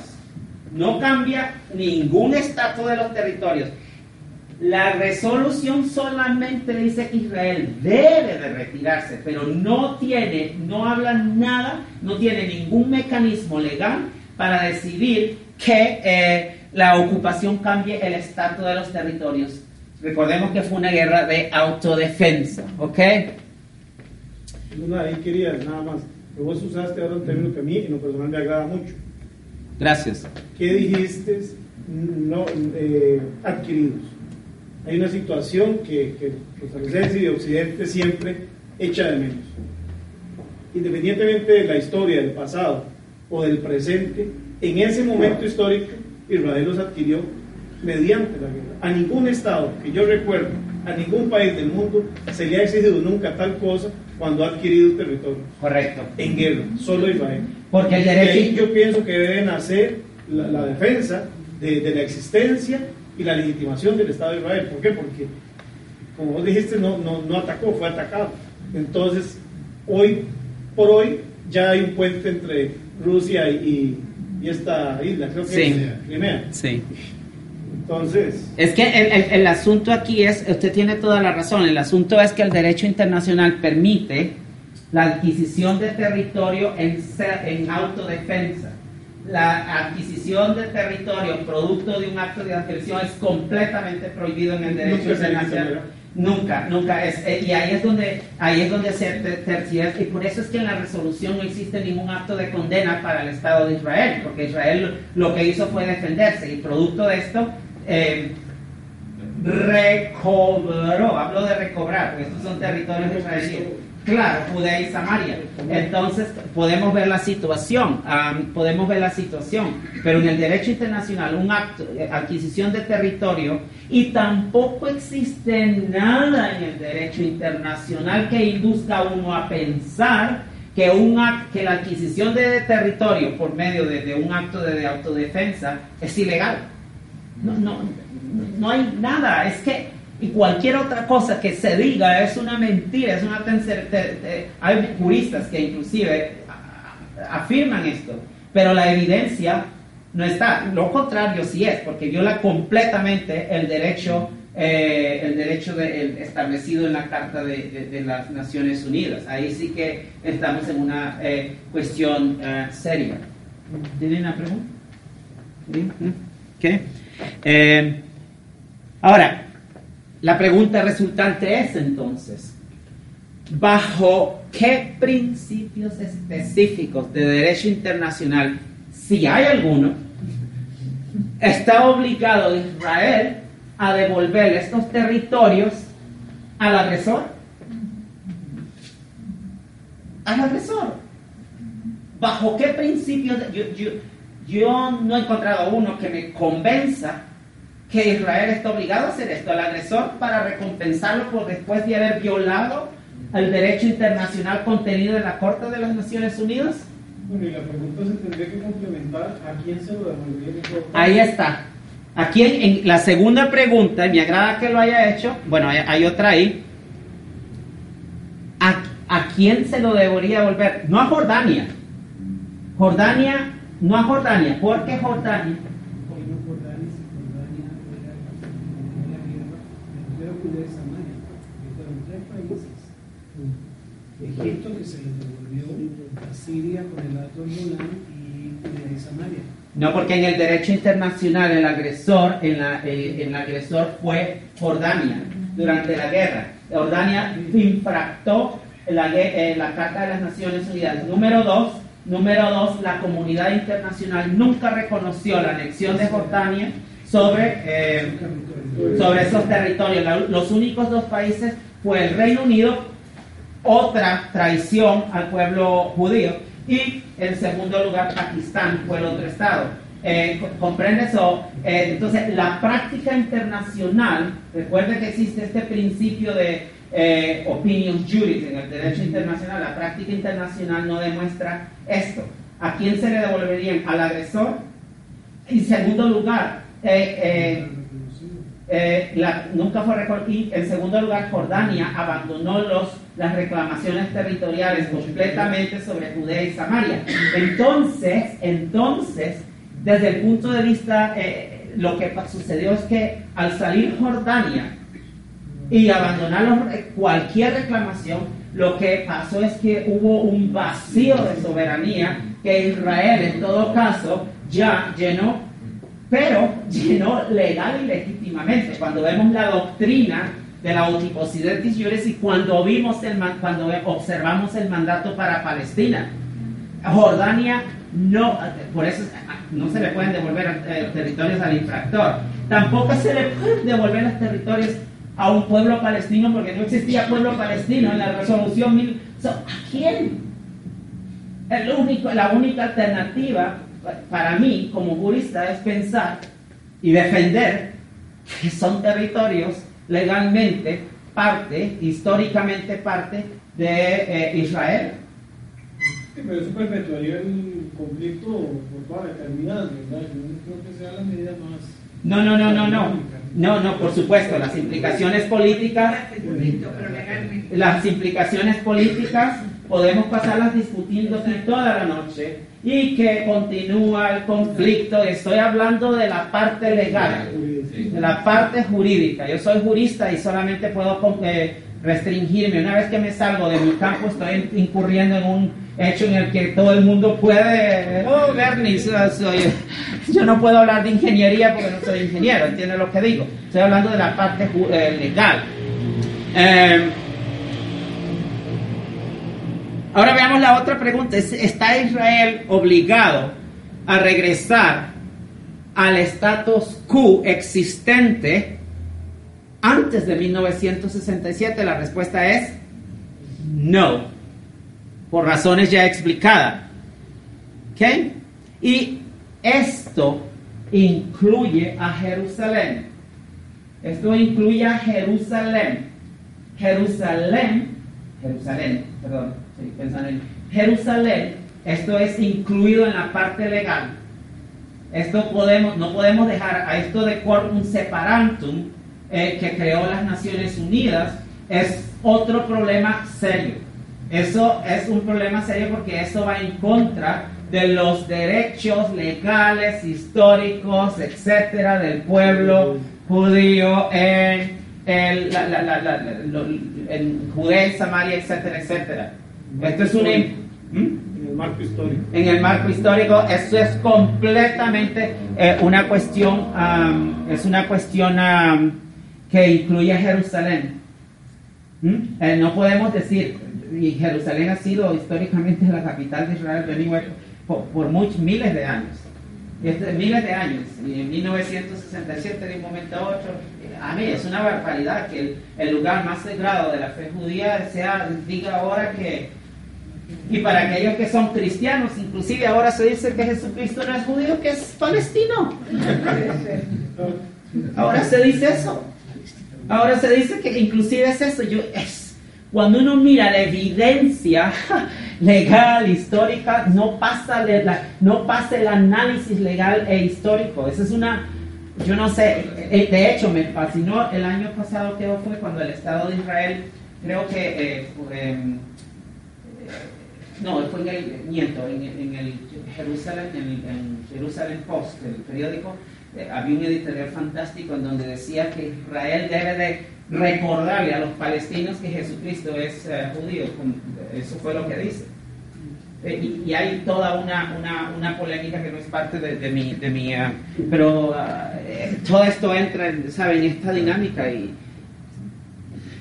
todo, todo se está hay un intento por reescribir la historia y de hecho eh, y de hecho la- la- debajo para mí el problema serio es que debajo existe no solamente este problema de terrible atroz de antisemitismo pero también de delegitimar al, al Estado de Israel es una delegitimación del eh, y que, que no que no que no esta esta amenaza existencial no no la tiene no la enfrenta Costa Rica no la enfrenta no la enfrenta Venezuela no la enfrenta Estados Unidos nadie la enfrenta solamente el Estado de Israel de hecho Israel el derecho internacional está siendo manipulado y ¿sabes? se llama lawfare como una un arma para precisamente atacar y eh, eh, socavar eh, los derechos legales de Israel sobre los territorios. Y esto es una es algo que, por lo menos, como decía Silvana, es una mentira y, algo que realmente me, me- me molesta. Perdón, aquí me pasé. Ahora, la pregunta o las preguntas que se han hecho son importantes considerando que Israel realmente eh, de jure o legalmente tiene soberanía y título legal sobre los territorios, como dije yo, sobre, del mandato palestino. Y, eh, y esto fue transferido al pueblo judío, por supuesto, y nunca ha dejado de existir. Esa es am, am, la interpretación del retiro, de la cláusula del retiro de las, de las fuerzas de Israel, eh, supondría la suspensión de esos derechos. Por eso es que Israel, yo, yo soy de la opinión que Israel, desde el punto de vista jurídico, tiene derecho a mantener las fuerzas, eh, eh, fuerzas armadas en los territorios capturados en 1967. ¿Ok? Tiene derecho. Ajá, vamos a ver, la siguiente punto, a ver qué viene por aquí. Oh, nos quedamos a oscuras. Entonces, ¿qué? ¿Están siguiéndome lo que le digo? ¿Pueden, pueden seguir? Eh, ahora, voy a brincarme esta parte porque ya lo he dedicado, ¿ok? Ahora, esto es la otra situación que debo de recalcar. Nueva, nueva evidencia ha, ser- ha surgido ahora con relación a los derechos territoriales de Israel. Hay nueva evidencia. Resulta ser que este eh, profesor Kanterovich, con el que yo he tenido algún intercambio de comunicación e ideas por medio de correo, a través de lo que estamos tratando de todos de hacer, lo que tratamos de actuar con eh, integridad en esto, que como repito, tanta mentira. Eh, esto no quiere decir que de vez en cuando no, eh, eh, muchas veces cometamos errores, somos seres humanos, pero ha- hacemos lo mejor que podamos. Eh, de acuerdo con profesor Kanterovich, eh, él ha hecho estudio de otras resoluciones similares a la resolución 242. Y él observa que la demanda de retiro del territorio en otras resoluciones eh, ocurre en 18 resoluciones aprobadas por el Consejo de Seguridad. Eso sucede de acuerdo con el profesor Kanterovich. Ahora, estoy tratando de, traducir al español, es tan, tan difícil a veces pensar y traducir. Ahora, cinco, eh, ¿cómo, cómo pongo esto? Es todas estas resoluciones que tienen una demanda, que tienen que se les, se les pida que se les pide la cláusula del retiro de- de- de- del territorio, tienen algo en común, tienen todas algo en común, hay un patrón común en todas ellas. Y se les pide a estas que se retiren para tal fecha, el 18 de julio. Sin embargo, en la resolución 242, la cláusula del retiro de territorios es única en la resolución 242. En todas las resoluciones se pide, se, se ponen marcadores, que se retire de todos los territorios, que se retire del territorio, pero no en la resolución 242. La resolución 242 su- sigue un patrón diferente. Esta, esta, este lenguaje es único en la resolución 242. Y si utiliza el término demanda. Utilizan términos del capítulo 7, utilizan términos, pero es, es- esta característica es distintiva y muy peculiar de la resolución 242. A los otros se les pide, hay marcadores, pero no en la resolución 242. Esto sí que es interesante. Y ya me imagino que puedan ustedes obtener algún tipo de conclusión en todo lo que he dicho, sin que yo tenga que... eh, sería interesante que al final digan algunas conclusiones y, no que yo las diga. Esto sí, se- sí sería interesante. Estas resoluciones demandan retiro total y es tan claro, y yo las he leído, la mayoría de ellas, retiro total, utilizando el lenguaje, los territorios, de todos los territorios, lenguaje que no aparece en la resolución 242. Ajá, 242. En- ¿Entiende lo que eh, digo? O se les pide que regresen al status quo antes de haber adquirido esos territorios y que no se le pide, en este caso, a Israel. El caso de Israel me da la impresión que desbanca el derecho internacional, que sale de los patrones normales del derecho internacional. Es que, no sé, me parece que, que en los otros casos eso se refiere a los agresores. Correcto. Que obtuvieron el territorio Correcto, como agresores, en que el caso de Israel fue defendiéndose del agresor. correcto, Correcto. Porque lo que el, el- el agresor es correcto, es exactamente la, la situación en este caso. Y en el caso de Israel es lo contrario. Puede ver, el análisis comparativo aquí es muy importante. Es muy, muy, muy importante. Cinco resoluciones que piden retiro, adoptadas antes de 1967, revelan 10 minutos más. Pero Es bueno que me lo diga. No lo quería no hacer público. Sí, es bueno porque yo ni siquiera veo el reloj. Me emociono con el tema y solamente continúo. y- No es por mí, es por el resto de la gente. Sí. No, no, que siga. Nadie dijo nada. Nadie dijo nada. ¿Continúa entonces? Levante la mano. No, no, no puedo, no puedo incitar. Eso es un, un crimen de agresión. Eh, entonces, Son minutos ocupados. son minutos ocupados. Ok, ok, perfecto. Continúa entonces. Eh, cinco de estas resoluciones, a ver si me engancho de nuevo donde estaba. Cinco de estas resoluciones, cinco de estas resoluciones adoptadas antes de 1967 revelan que eh, revelan que eh, la omisión del artículo da es, perdón, correcto. Los. Pero es que, como repito, el caso de Israel, en este caso, de, eh, se sale de los patrones legales normales del derecho internacional. Es algo que, claro, es como, eh, es una, una cuestión. O sea, ¿ok? no hay una cal- calendarización de entrega. No. De. No, no existe ningún marcador cronológico que diga que Israel tiene que devolver los territorios el 18 de eh, octubre del 2020. Cantidad de territorio, cuáles territorios, dónde, cuándo, nada. Está dejada, pero es porque Israel es el, en este caso, el que actúa en autodefensa. El derecho internacional permite la adquisición de territorio en autodefensa, pero no como un acto de agresión. ¿Entiendes? Es un acto de... De, de ahí que la, la resolución no, no condena al Estado de Israel. No, no es que no quiera condenarlo, es que no pudo condenarlo. No pudo. No pudo. Porque si hubieran querido, o sea, si hubieran podido, lo hubieran.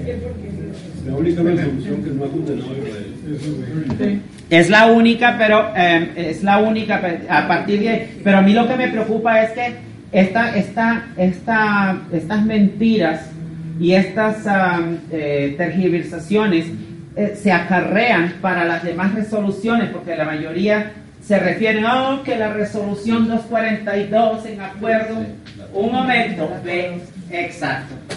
Para eso entonces habría que referirse de regreso a la resolución 242, ver el instrumento, ver la lengua del instrumento y ver cómo es. De otra manera se sigue. Es que ahí es donde está el problema. La mentira continúa, continúa y continúa y se perpetúa y se perpetúa y continuamos en un círculo y entonces en- entramos en esto de que todo es en blanco y negro. ¿Ok? Vamos a ver qué más ah, tenemos por aquí. La resolución 242 no tiene esta cláusula de, de la inmediatez, como dije anteriormente, no se dice cuándo Israel. En las otras se dice, tienes que abandonar eh, Jordania o China o lo que sea, el, ocupante tiene que abandonar el territorio para el 20 de marzo del 2021, no la resolución 242, ¿ok? Ahora, si la resolución, veamos, observemos, esto es importante, si la resolución hubiera puesto una cláusula en la que dice que Israel debe de eh, retirar los territorios para el 20 de marzo, lo que llamamos la cláusula de la inmediatez, hubiera sido difícil de, no sé cuál es el, square, square, encuadrar, encuadrar eh, eh, esto del retiro parcial. Por ejemplo, si se requiere que Israel se retire parcialmente de los territorios, ajá, eh, encuadrar el requerimiento con un posible retiro de Israel de los territorios ocupados. No, no, no, encajaría, no encajaría en el patrón que tenemos aquí. Y por supuesto no encajaría con la recomendación de que las partes eh, eh, deben de ponerse de acuerdo en eh, llegar a un acuerdo negociado en el conflicto y tampoco no, no, no concuerda con el hecho de que la resolución endorse eh, fronteras territoriales. Todo desbanca el derecho internacional en esto. Eh, Brian, eh, ya casi termino. Veo preocupación aquí, pero el, el auditorio manda.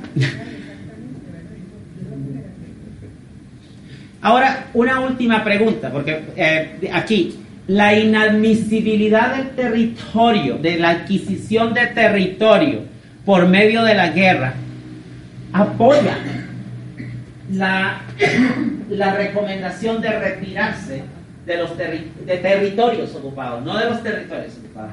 Apoya esto, veamos. La respuesta a esta pregunta es no. Que la respuesta a esta pregunta es no. Por varias razones. La respuesta a esto no. Y la, la raz- la razón la encontramos en esta declaración de principios. eh, es un acta de, de- que se llama Declaración de Principios de Derecho Internacional, eh, alcanzada en 1970. Y en el artículo 1 dice que el territorio del Estado o el territorio de un Estado no debe ser objeto de adquisición por otro Estado, resultado, pero como resultado del uso de la fuerza, de la amenaza de la fuerza. No territorio, ningún territorio que sea producto, eh, adquirido como producto del uso de la fuerza o amenaza de la fuerza, debe ser reconocido, eh, reconocido como legal. Y puedo continuar y continuar, pero entiendo que aquí hay problemas, entonces buen tiempo.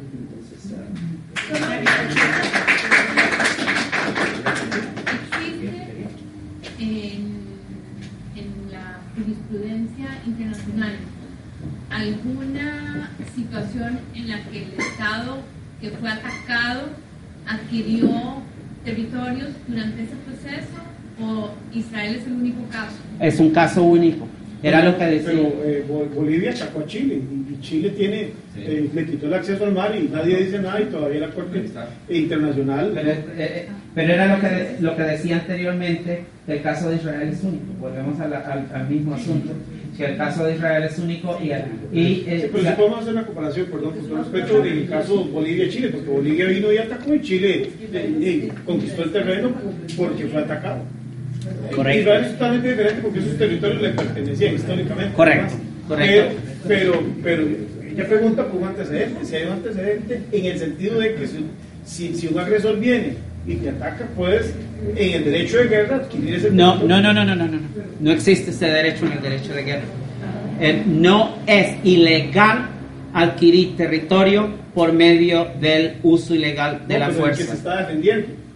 Del que se defiende. Sí, el que se defendió, el que se, el que se defendió, en este caso el Estado chileno, si no se defendía de Bolivia, y, y al adquirir sus terrenos lo hizo en defensa de él, Ah, sí, sí, y sí, puso sí. sus bordes, igual que lo está haciendo. Sí, sí, sí, eh, entiendo eh, lo que. No, pero es que defender y adquirir terrenos son cosas completamente No, distintas. no, en el sentido de que ¿De, producto de de la quién era el guerra, terreno antes de eso? que- Yo le que- la palabra. Antes del conflicto, ¿de quién era el...? Sí, sí, pero estamos hablando de producto de la guerra, del que te atacó, perdió sus terrenos.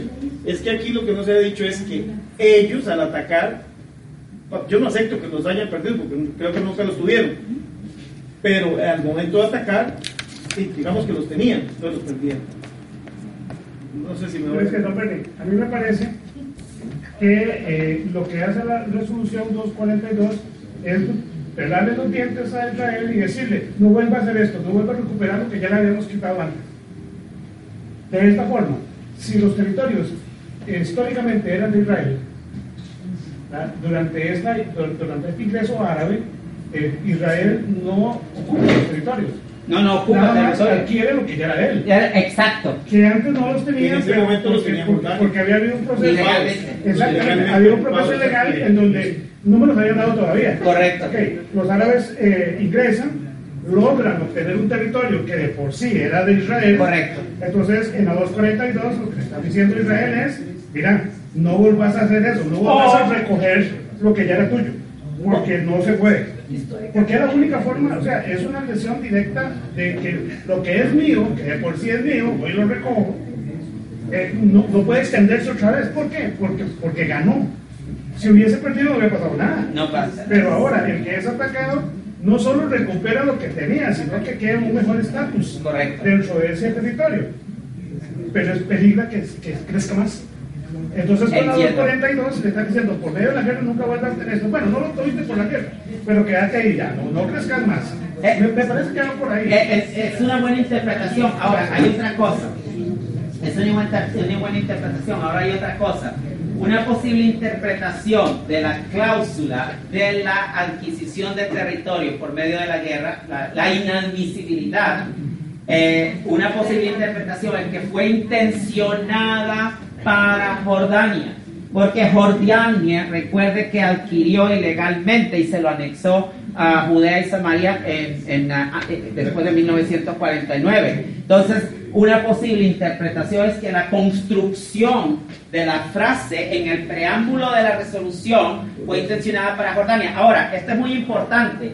La cláusula de la inadmisibilidad de territorio por medio de la guerra aparece en el preámbulo de la resolución no en el aparato eh, operatorio. Y resulta ser que el preámbulo de res- resolución no es operativo. El preámbulo no controla el aparato eh, operativo de la resolución. El aparato, eh, el aparato operativo de resol- resolución controla el preámbulo. Es, es todo lo opuesto. Pero ¿qué es lo que se hace en este paquete de mentiras? En este paquete de mentiras la, eh, se, tran- se, se interpreta el- la, la la- la- la- la- la cláusula preambulatoria como que fuera una cláusula operatoria. Lo que han hecho es cambiar y esto es una mentira que Algo a su manera. y, y- y esto no esto es algo que nosotros realmente yo, yo tengo la eh, trato de moralmente de, de corregir el argumento cuando me encuentro esto el preámbulo no controla el aparato repito no controla el aparato operatorio el aparato operatorio controla el preámbulo Yo quisiera, aprovechando que usted nos dio esta excelente exposición, lo felicito, verdad que muy, agra- muy agradecido porque nos hayan invitado a nosotros, por lo menos, porque ayuda a ampliar el, el tema. En la parte política que decía Cristian, me parece que fue Brian. eh, Brian, perdón, eh, hay una situación política que no podemos obviar. Usted ¿verdad? nos, nos hace preguntas desde el punto de vista del derecho y, y obviamente tenemos que, que, la respuesta y las conclusiones a esta exposición de tipo ju- jurídica. En mi experiencia, yo además soy abogado y, tengo una graduación militar. ¿Usted es abogado? Sí, por cuestiones de la ley tengo una graduación militar, de inteligencia militar y en los Estados Unidos. Y hay una situación que hay que ver en el terreno, eh, porque él decía ahora, bueno, entonces esto se va a perpetuar por siempre. Lo vemos con el caso de Estos territorios igual fueron adquiridos en, en, eh, eh, en- en- en defensa de la, de la soberanía del Estado judío. Y hoy están ahí, pero la población árabe en esta parte del, del norte de Israel, que venía para allá, está integrada al, al Estado judío, más, eh, más integrada al Estado judío que eh, esta población, eh, más llamado, usted dice, West Bank, y ni qué decir de Gaza, que es todo un problema eh, histórico. Eh, en, este caso, sobre todo de la parte del West Bank. Con, la autoridad palestina, eh, siempre decimos, o lo, es más difícil de, trabajar, porque usted bien lo dice, no dice los territorios ocupados, está hablando de, eso no está, ya, ya quedó claro. Es difícil por el, la- el- el crecimiento de esa población, donde Israel, hasta por motivos de seguridad, ha tenido que hacer eh, eh, estos muros divisores. Entonces ahí se convierte en un asunto político y cultural, porque no es fácil manejar una situación que en el terreno es real, no solo es política, es real. Culturalmente ellos están multiplicando el punto que han obligado a, a- a crear el Estado judío, porque ya no se puede que seguir con la visión de los padres fundadores, porque sencillamente hay un peligro contra la, la propia existencia del Estado de Israel actual. Entonces yo lo que quiero concluir es comunicar esta parte del derecho internacional que sí tiene el Estado de Israel y que creo yo hay que empezar a mostrarlo como usted los pone. A ver, sería magnífico que los organizadores lo lleven a usted al colegio de periodistas, que son los que aquí difunden de manera inadecuada la noticia y que esto se pudiera extender, porque el embajador de Israel vino a nuestra comunidad judía y, y nos pidió eso, o sea, que no solamente ha- ha- hagamos chats y hagamos encuentros, sino que lo hagamos ver a la comunidad costarricense y creo que hay que hacérselo ver a la comunidad internacional, porque no hay ninguna razón por la cual poner en entredicho la seguridad de Israel, la propia seguridad jordana, porque los jordanos tampoco quieren regresar a, a Israel, los jordanos palestinos me refiero, ellos mismos han dicho una vez que se trató de hacer un arreglo, y no me refiero al acuerdo de paz eh, eh, con, eh, eh, bueno, eh, con Yasser Arafat, sino me refiero recientemente eh, con la- la- la- el acercamiento judío árabe, los palestinos jordanos no desean regresar a Israel. Son mínimos los No, que no, desean no, hacer eso. Es, es un porcentaje mínimo. Entonces, la seguridad jordana está en entredicho, la seguridad israelí está en entredicho y la propia seguridad de, West Bank, el más llamado West Bank, está, estaría en entredicho porque no tiene, como usted bien lo dice, militarmente cómo contener y Israel tampoco podría permitir que se arme eh, eh, la autoridad palestina. Entonces, lo que yo creo que hay que enfatizar es, claro que tienen derecho a existencia y tienen derecho a tener un territorio, el cual Israel nunca les ha negado, porque ahí están, ahí están viviendo. Lo que hay que buscar es los mecanismos para aclarar esta, esta visión que usted nos trae, que me parece muy, muy importante, para que el resto de comunidad internacional, sobre todo la prensa internacional y nacional, lo conozcan y lo manejen, porque ahí creo yo que se ha agudizado el conflicto. Solo quiero terminar con esto. Yo viví con ellos y esto es un negocio para eh, Mahmoud Abbas, que tiene una casa en Amán, Jordania, de lujo, y eh, sabemos cómo vive el pueblo palestino. Entonces, él no tiene ni el grupo económico influyente de los árabes palestinos, tiene ninguna intención de la paz con Israel. Esa es la principal negativa que hay que Es- decir. es- Yo creo es- que el interlocutor que tiene Israel en este momento al frente es inadecuado. Es, es interesante lo que él dice. Él menciona un punto interesante, si me permite, eh, si me permito ah, eh, brevemente hacer un punto aquí, y es el hecho de, de la prensa. El hecho de la prensa eh, pone como fu- más fuego al fuego, pólvora al fuego. El asunto, mire, para, decirle un caso, para decirle un caso,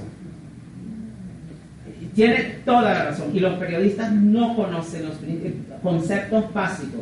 Por ejemplo, Israel, veamos el conflicto entre Israel y, eh, Hamas, un, caso clásico de guerra asimétrica. Y ahí entonces, ahí lo que tenemos, ven destrucción. Y resulta ser que hablan de eh, uso desproporcionado de la fuerza. Un momento, no existe, como lo dije en otra, en, otra conferencia, no existe un proporcionómetro para medir el uso de la fuerza, especialmente en casos de conflictos asimétricos. Cuando usted tiene por un lado un ejército que sigue las convenciones de Ginebra y las, eh, las costumbres y, eh, de la guerra, y por otro lado tenemos un grupo terrorista que utiliza la población civil para colapsar el principio de distinción e inducir al, al- al- ejército, al actor ejército, a supuestamente atacar desproporcionadamente. El principio de proporcionalidad en el derecho internacional humanitario, dicho sea de paso, es diferente al, al- al principio de proporcionalidad establecido para el derecho internacional del uso de la fuerza, es completamente diferente. El principio de proporcionalidad, el derecho internacional humanitario permite que se maten a individuos. De otra manera no es posible pelear. De otra, de otra manera no es posible pelear. Pero ¿qué es lo que está haciendo? De otra manera, es que para tener alguna posibilidad de combate, para tener alguna posibilidad de combate en un, en un teatro de guerra asimétrica, la única forma de hacerlo es cuando usted ve que un grupo, es que no se sabe quién es el terrorista. Yo lo puedo matar a usted porque usted tiene uniforme, pero, pero, pero, eh, pero usted no me puede matar a mí. ¿Y qué es lo que está haciendo, por ejemplo, jamás? Colapsar el principio de distinción para poder, eh, para poder hacer que las fuerzas de defensa israelí eh, lleven a cabo ataques de- desproporcionados. Pero hay problemas serios. ¿Cuántos individuos debería de matar usted o no matar para eh, eh, defender, por ejemplo, a, a- a civiles? No existe, existe una serie y entonces ahora por eso hay un todo un llamado para que se refuerce la norma de la proporcionalidad. pero es difícil implementarla. Si fuera un combate simétrico, una guerra westfaliana, lo que llamamos una guerra westfaliana, en donde tenemos dos actores simétricamente opuestos en una guerra frontal que busque eh, una, la debilidad del enemigo de una manera rápida, la cosa es diferente. Pero un conflicto pro- pro- pro- prolongado como el que tiene Israel, eso no es posible. Que viene la prensa y ¿qué es lo que hace? Condenar a Israel por el uso desproporcionado de la fuerza sin definir qué significa esto. Y nada se dice del, te- de- del lado palestino de los grupos terroristas palestinos, que son los que primero pusieron en primer lugar expusieron a la población civil utilizándola como escudos humanos para poder invitar a que las fuerzas ataquen y, y poder usar esto en la prensa internacional como un elemento de... de, de, de- ¿cómo se? Sí. Eh, ¿Entiende? Y viene un periodista, el uso desproporcionado. ¿Qué, qué significa esto? ¿Qué, qué significa eso? ¿Cuál es la ventaja militar a adquirir en un conflicto asimétrico? No hay ventaja que adquirir, porque no se puede ver el otro lado contrario el principio de distinción es colapsado por un lado para poder inducir daños desproporcionados. Entonces, lo que hacen es cambiar, darle vuelta a los principios del derecho internacional humanitario. ¿Sabe lo que le digo? Y entonces e- es algo, Israel desgraciadamente, como es el actor estatal y con tanto, tanto oh, daños desproporcionados. Pero la norma de la proporcionalidad, el derecho internacional humanitario, permite que se maten a civiles. De otra manera, no hay guerra. No, no hay guerra. Se pueden matar a 100, 200, 300. No, excedi- no hay una regla que dice, bueno, eh, yo mato a 10 y, y, y, y salgo. No, no, no, se dice que sea lo menos posible, que etcétera. Sabemos que hay casos de, de- de- sabemos que hay casos en donde no podemos atacar a hospitales, etcétera, pero es un caso más difícil. Y eh, puedo continuar toda la noche, pero alguien más está en control. Dígame. ¿Por qué ha tomado 50 años para hacer un análisis de la resolución 242? De esa manera. Eh, ¿Por qué ha tomado 50 años? Existe un eterno problema con esta resolución y aún continúa. El problema, como dije, si se acuerda cuando empecé la conferencia o la, la- la charla, no me gusta hablar de conferencia en este caso, eh, recuerda cuando dije de que, que es una mantra que desgraciadamente debemos de continuar con esta mantra. Y, la idea, y es que el asunto es que mientras mentiras se perpetreen, se vuelve un círculo vicioso. Entonces, para mí, en este caso, debo continuar con esto porque eh, es una cuestión. Era, eh, voy a tener que decir esto: la causa del pueblo judío era lo que le decía Silvano, es mi causa. Entonces, ah, y, y, y realmente no me puedo sentar y decir, tengo que pasar. Si, si yo no trato de, de alguna forma desmentir eh, estas mentiras, estoy, ¿cómo se dice? Eh, estoy ayudando, siendo cómplice del mismo paquete de mentiras que van ahí, ahí y ahí y ahí y ahí y continúa. ¿Entiende lo que? Y va a continuar. La mantra va a continuar. Mientras la prensa, mientras prejuicio, mientras antisemitismo, y cuidado, ¿no? porque inclusive la definición internacional de antisemitismo debe, hay, hay- hay que tomarla en cuenta en todo eso. Hay que tomarla, porque, cuidado, ¿eh? porque la, pre- eh, la definición internacional de antisemitismo hay que tener cuidado porque tenemos que ver en qué, cómo esto se correlaciona con la delegitimización de- del Estado de Israel, del Estado judío. Entonces, otra pregunta, ¿usted, usted está en control? usted está en control. Estoy más emocionado que No, es, es un tema, ¿cómo lo digo? Em, em, es un tema y hay, hay muchas cosas que, ¿sabe? Por continuar, pero no se puede. Pero este caso es, es y, y la prensa, como dices, es un problema serio, es un problema serio que hay que atacar. La BBC de Londres es un problema, la BBC de Londres es un problema serio, eh, ah, todos. Y- ¿Ah? Televisión española. televisión española, todos estos. ¿ah? Nada, nada peor que en inglés. televisión española. Eh, es, es un problema que yo no sé cómo realmente... Tenemos que seguir, la batalla tiene que seguir, porque si no... es- si, si uno no trata de si uno no trata de eh, contrapesar este tipo de actitudes pues usted mismo está contribuyendo a, perpetuar el problema. Entonces o se, o se sienta ¿Cuál es la expresión que usamos en Costa Rica? ¿Se sienta en la cuerda floja o eh, en la galleta?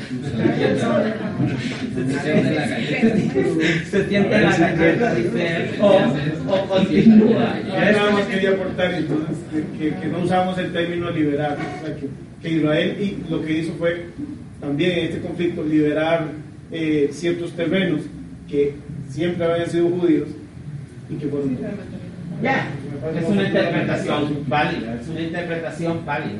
Y es una buena forma también de, de, de- de defender. Cualquier cosa que, cualquier cosa que significa ratificar, eh, con- ¿sabes? Poner la verdad y, y, eh, es bueno, ¿sabes? Yo, yo, no estoy, yo por lo menos yo trato de hacerlo utilizando mi conocimiento si se requiere de derecho internacional, pero ah, la batalla continúa, es una cuestión que va a continuar y continuar. Y para, eh, para, para, para rechazar este punto, si me, si me, si me permite, el Estado palestino, el mito del Estado palestino, esto del Estado palestino. En el derecho internacional no existe un derecho, no- no- la de- eh, Palestina no tiene los ingredientes de la estadidad, no, no, no tiene las, las condiciones de acuerdo con la Convención de Montevideo sobre eh, estadidad, no reúne las condiciones. ¿Y qué pasa? Aún así, viene la ONU y habla del Estado palestino, eh, eh, ¿cómo es el...? Eh, reco- pero, pero el reconocimiento no es un acto constitutivo, es un acto declaratorio. Es un acto declaratorio, es un acto y es un acto declaratorio unilateral político de los estados. No es un acto de- eh, constitutivo. Entonces tenemos que tener, así es que Costa Rica puede hacerlo, Nicaragua, ¿y qué? No, no, no tiene ninguna importancia política porque hay que ver lo que dice el derecho internacional. ¿Entiende lo que digo? Inclusive la- la- la Corte Criminal Internacional ha aceptado a Palestina y claramente lo dice para efectos de el Estatuto de Roma. El lenguaje es claro. Vea, vea el estatus de que tiene eh, esta eh, eh, este, la entidad palestina en las Naciones Unidas. No tiene, eh, no se le reconoce soberanía plena. No tiene, no se le reconoce. Y- y- y- y, por supuesto, eh, una de las condiciones es tener capacidad para entrar en relaciones internacionales con otros estados. Pero esa condición, desde el punto de vista jurídico, está condicionada por los acuerdos de Oslo lo que están haciendo es burlando el derecho internacional, yendo a los organismos internacionales, que el Vaticano les reconozca que son un Estado, etc. Pero desde el punto de vista jurídico no tiene, inclusive el Reino Unido eh, dijo que iban a reconocer, o que reconocían, creo que fue en el 2014, al Estado palestino para efectos de, puso una condición. Grecia lo mismo, reconocemos al Estado palestino para efectos de. En el derecho internacional se habla de autodeterminación del Estado palestino, es proclamado en muchas de las resoluciones eh, políticas de la ONU, que no son legalmente vinculantes, pero, pero eh, no, tiene, no, no- no- tiene ninguna fuerza normativa, no tiene ninguna, el Estado palestino como tal es, una, eh, es de carácter prospectivo, no existe. Eh, Está, la autodeterminación palestina ha sido limitada por los acuerdos de Oslo. Él tiene que entrar en negociación con Israel. Tiene que estar. Y además de eso, además de eso, el principio de la autiposidad iuris eh, completamente anula la autodeterminación. Solamente puede ser realizada eh, con, eh, en negociaciones con Israel. Y en todo caso los, eh, los territorios son disputados y lo que tenemos es una serie de territorios dispersos. no reúne las condiciones, etcétera, etcétera. Hay, problemas ah, serios. ¿Es ¿Todo?